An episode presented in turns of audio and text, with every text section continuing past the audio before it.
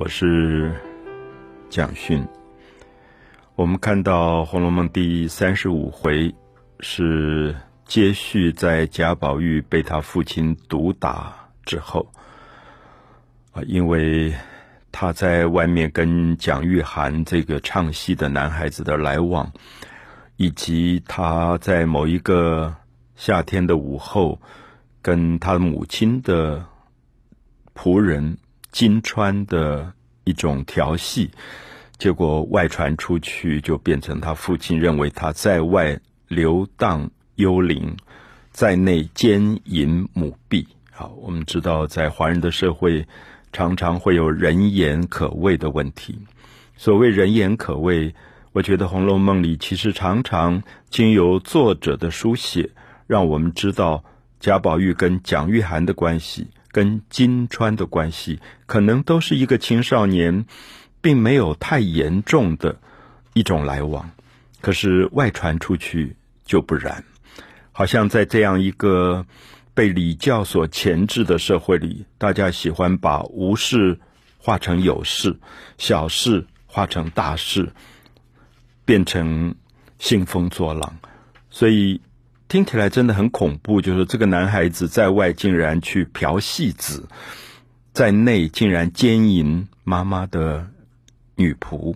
那事实上，我想作者都让我们看到贾宝玉并没有做这样的事情，所以父亲不问青红皂白就把贾宝玉打的两腿都不能动弹。所以到三十五回的时候，当然就是一个养病的过程。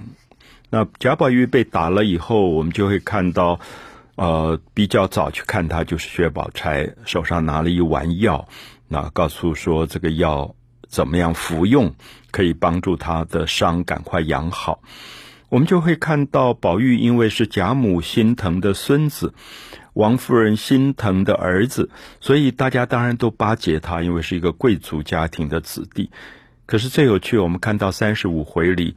一个站在树荫底下，一直不肯进去看贾宝玉的人，可能是最爱贾宝玉的，也可能是贾宝玉最爱的女性，就是林黛玉。有时候我们觉得好有趣，就是深情到最深处的时候，反而变成好像不知怎么去面对啊，不知如何去面对。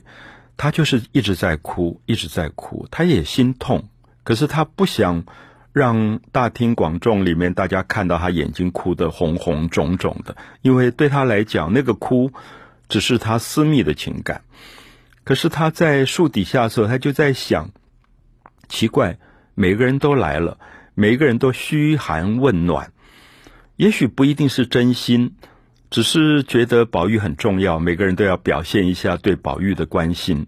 所以我们知道，人生在得意富贵的时候，你即使在医院生病来看你的人，你真的也分不出来他们到底是真的来看你，还是因为你富贵。那有一天如果不在富贵中，大概就知道了啊。所以我想，作者非常委婉的在写林黛玉跟宝玉的深情，不是一种表现的情感。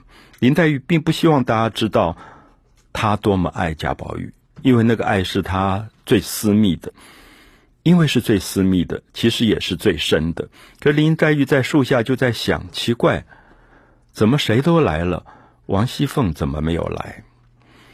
而从林黛玉的思想里，她就在想：她即使再忙，也应该来打个花胡哨吧？花胡哨是我们现在不太。用的一个字，我们现在有说花花蝴蝶，就是说这个人喜欢出风头，这个人喜欢在大庭广众里表现他如何关心别人，所以从林黛玉的眼中，忽然你就会发现王熙凤对人的关心好像都不是真的，只是因为她知道贾母疼爱孙子。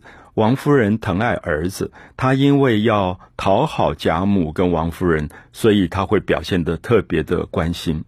她刚刚想完，林黛玉刚刚想完，说奇怪，王熙凤怎么没没有来？她再忙也应该来，虚情假意的敷衍一番吧。这个时候就看到一大堆的人簇拥着贾母，旁边就是王熙凤，她就来了。好，所以我们看到。这些地方其实透露了《红楼梦》的作者非常细心的对人情冷暖的观察。然后王熙凤就表现出非常多的关心，问宝玉说：“你这样疼不疼啊？好一点没有啊？那想吃什么啊？赶快跟我讲啊！”那宝玉其实真的是身体上痛到大概也没有胃口，也不想吃什么。可他忽然就想起来，好像曾经贵妃娘娘回家省亲的时候吃过一种东西，并不贵重，是用面捏的一种小莲蓬、小荷叶。可是每一个大概只有豌豆大，就做的非常精巧的一种汤。他说他很想喝那个汤。好，王熙凤就说：“啊，怎么会现在巴巴的想喝这个汤？”他说：“那个东西材料倒不贵，麻烦的要死。那四副银模子还不晓得收在哪里，就是因为上面有各种花样图样。”就是要把面食做成小粒小粒的莲蓬啊、荷叶啊、花呀、玫瑰花呀，三四十种的花样，要用银的模子去压出来的。他说：“我要把那四副的模具找到。”《红楼梦》第三十五回描写了贾宝玉被父亲毒打之后，身上痛到不能站起来。趴在床床上养病，那一堆一堆的人来探望他，那作者也用这种不同形态的探望，表现出人的真心、诚恳，或者某一种应酬的敷衍吧。那宝玉这个时候想喝一种汤。那我们知道，贵族的家庭常常被误解，总是认为说，因为他们这么有钱，大概每天山珍海味，满汉全席。其实《红楼梦》里常常让我们看到，他们吃的东西可能非常简单。像宝玉这次想到的这个汤，它只是手工麻烦，因为他用四副模具，银的模具。上面雕刻出各种花样出来，有三十几种、四十种的花样子。所以你把面食压在这个模子上，压出像豌豆大的小小的一粒一粒不同的东西，有点像我们今天吃的汤圆吧。如果是小粒的这种圆子，啊，那种啊汤圆的东西，那只是我们现在吃都是圆形的。它比较容易做，可它是三四十种不同的花样，所以这个就是手工，就是贵族的家庭有时候要费尽心思，好像去做出各种的花样出来，来变动花样。其实材料并不见得那么贵。那王熙凤为了讨好宝玉，也讨好贾母、王夫人，就说。难得把这四个模具都找到了，我们就好好的做一大堆出来，大家都喝一喝，啊，都再尝一尝这样的汤。那其实材料我们说并不贵，可是也许汤底是比较讲究的。后来这个汤做好以后，就端来给宝玉。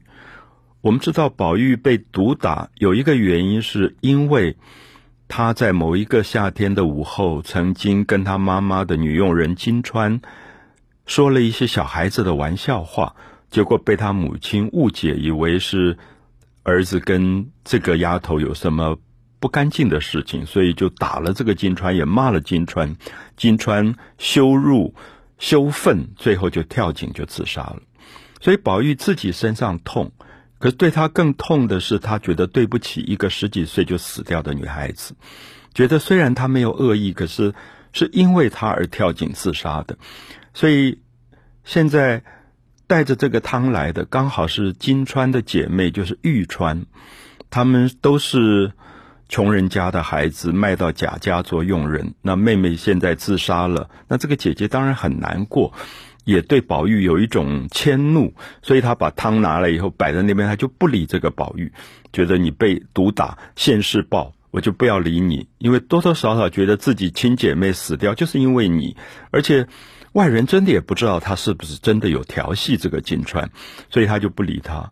所以我们知道宝玉身上痛，生理上的痛，也许其实没有心灵的痛更痛。他心灵的痛是因为他一直牵挂着金川，那个因为他平白受了冤屈的金川，所以他就把现在所有的爱转移到玉川身上，他就跟玉川说。你帮我把汤拿来好不好？我身上很痛，没有办法起身，你来喂我。”玉川就不理他，说：“我从来不喂人家喝东西的，我从来不喂别人吃东西。你要喂，你找别人来喂你。”可是宝玉其实这个时候是想要讨好玉川，他就说：“好吧，你不喂我，那我就爬起来，勉强爬起来。”可是他一起身就全身痛到像撕裂一样，他就哎呦哎呦这样叫。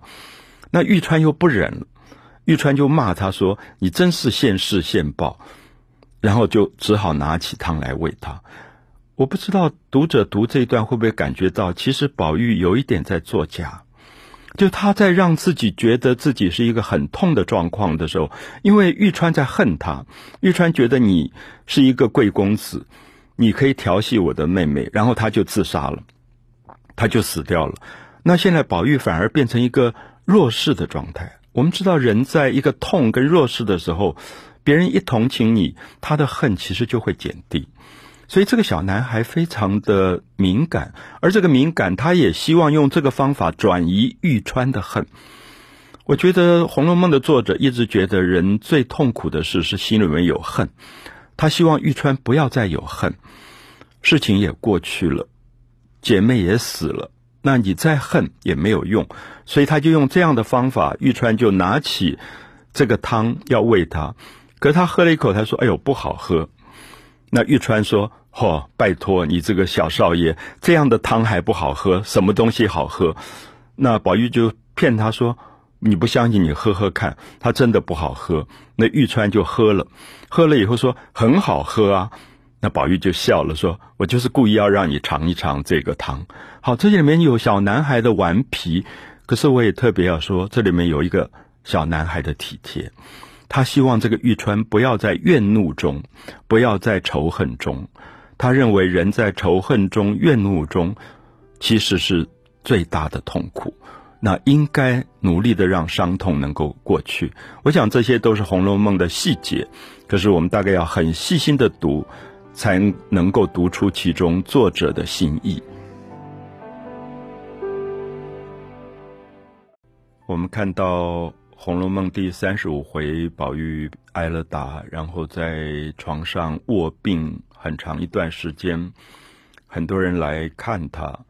那有一个姓傅的做官人家，也都派人来看。有时候不一定是亲自来，可能派家里的一些呃比较重要的管家呀，这些女人，这些长年长的女人来看宝玉。那宝玉其实是不喜欢应酬的。那刚好宝玉这个时候在喝汤，是玉川在喂他喝汤，所以也没有心去搭理外来的这些客人。结果回来就被汤烫伤了手。那他他他被烫到了，可是他马上就问玉川说：“哎，你有没有烫伤？”就旁边的两个婆子就笑了，然后出来就说：“难怪外面都说这个贾府有一个小少爷根本像个呆子傻瓜一样，怎么自己会烫伤了，还问别人说你有没有烫伤？”可是我想，《红楼梦》的作者其实想用一些比较低下层的。用人的眼睛看贾宝玉，觉得贾宝玉是个疯子吧？因为他们走着走着就在谈说，这个小少爷好奇怪。听说他看到星星也跟星星讲话，看到月亮也跟月亮讲话，看到燕子也跟燕子讲话，看到水里的鱼也跟鱼讲话。就这不是疯子是什么？可是我想，敏感的读者大概会发现，作者恰恰好在这里透露。一个人在他的孤独的世界，跟星星讲话，跟天上的月亮讲话，跟燕子讲话，其实是非常动人的部分。也许那才是生命里最美的时刻吧。所以贾宝玉这样一个角色，或许是很容易被误解的，在常人世俗人眼中觉得是疯子的，他其实反而保有了人性最纯真的部分。那三十五回最后一段，我们看到，呃，因为贾宝玉的佣人袭人，就拜托薛宝钗的一个丫头叫做莺儿，因为婴儿手很巧，很会打络子。络子这个字我们现在不太用，其实我把它翻译成大家比较容易懂的句子，就是中国结。我们现在常常有时候打一些中国结来配玉啊、扇子啊，做呃身上的配饰啊、手机吊饰啊，都可能用中国结。那《红楼梦》里用的字叫络子。那因为婴儿的手巧，所以宝玉就跟他聊天说：“你帮我打几个络子。”那婴儿说要做什么的？因为络子可以做扇坠，也可以配在腰带上，那也可以呃配一块玉，有各种用法。你要做什么？那宝玉就说：呃，如果是绑那个汗巾子呢？汗巾子就是绑在裤带上，那有时候也可以擦汗的一个像腰带的东西。那婴儿就特别问说：这个汗巾子是什么颜色的？贾宝玉就说是大红色的啊，我们知道蒋玉菡曾经给他一条大红色的汗巾子，那婴儿就回答说，大红色的东西需要黑色去压。好，我们特别注意这一段是非常重要的中国的传统的色彩学，因为我们现在色彩学其实受西方影响很大，可是中国传统的色彩学。它的配色方法叫做压，是说红色因为是重色，所以用黑色去压。我不知道大家有没有发现，其实黑色跟红色的配搭有一点像我们今天的某一种名牌啊，有某一种名牌，比如说黑色的皮鞋后面有一点点红，那这种配法其实是中国非常传统的配法。那宝玉就又问婴儿说：“如果是松花色呢？”松花色有一点偏绿啊，有一点暗绿色。那松花色要配什么颜色？那婴儿就想了一下，松花色要配桃红啊，桃红。我们知道松花跟桃红有一点暗绿色，跟很艳的桃红搭配在一起，其实是中国非常传统民间的一种配色法。有时候我们在看传统的中国戏曲的时候。舞台上的演员的衣服就常常有松花跟桃红的搭配，那这种搭配法让我们知道，我们今天的美术的美学、色彩学完全受西方控制。可是传统的华人其实有他自己的配色的一种搭配的感觉，像台湾的庙宇上也常常在简烟屋顶上有松花配桃红，那。这个宝玉又问他说：“如果是葱绿色呢？”那婴儿就说：“葱绿的就要配柳黄啊，葱绿配柳黄是因为里面都有一点点嫩黄色，所以它是一种调和色，所以看起来就非常的娇艳啊，非常的娇艳。所以这一段我常常跟朋友说，其实是中国美术史上非常重要的色彩学。”可是他不是透过学者的口中讲出，他是透过一个在编中国结的丫头婴儿的口中讲出某一种配色法。那甚至后面薛宝钗来了，就说应该替宝玉那块玉配一个络子，就是玉上面编一个中国结。那宝玉就说这块玉的颜色要用什么颜色？后来大家想了一下，说要用金线配黑色的珠子的线。黑色珠子发亮的线跟金线，金跟黑，然后去把这个玉的络子把它完成。那我觉得喜欢色彩学的朋友应该好好的读一下《红楼梦》的第三十五回。